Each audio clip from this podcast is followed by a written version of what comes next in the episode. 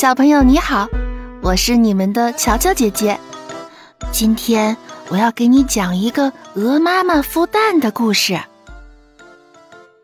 有一只鸟妈妈要生小宝宝了，可是却一直找不到下蛋的地方，于是咕咚一声，只好将蛋生在了鹅妈妈的窝里。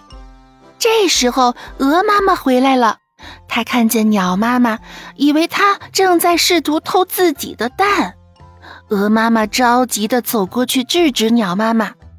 鸟妈妈赶忙解释：“啊，不不不，我没有想偷你的蛋，我只是想拿回我的鸟蛋而已。”鹅妈妈气愤地说：“这里没有你的鸟蛋，你这只偷蛋的贼！”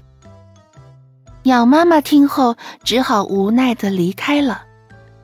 这一天，小鹅们终于要破壳而出了。鹅妈妈呀，兴奋极了。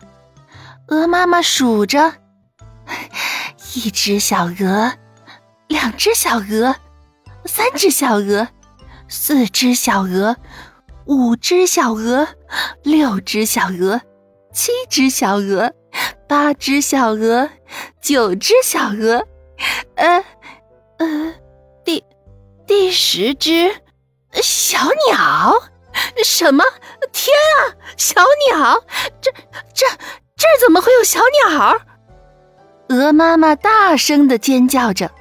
这时候，鸟妈妈赶忙跑过来：“那、那是我的孩子。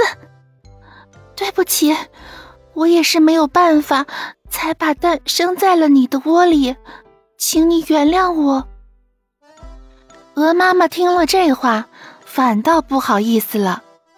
啊，不不不不，是我错怪了你，我应该向你道歉。就这样，不打不相识，鸟妈妈和鹅妈妈还成了好朋友呢。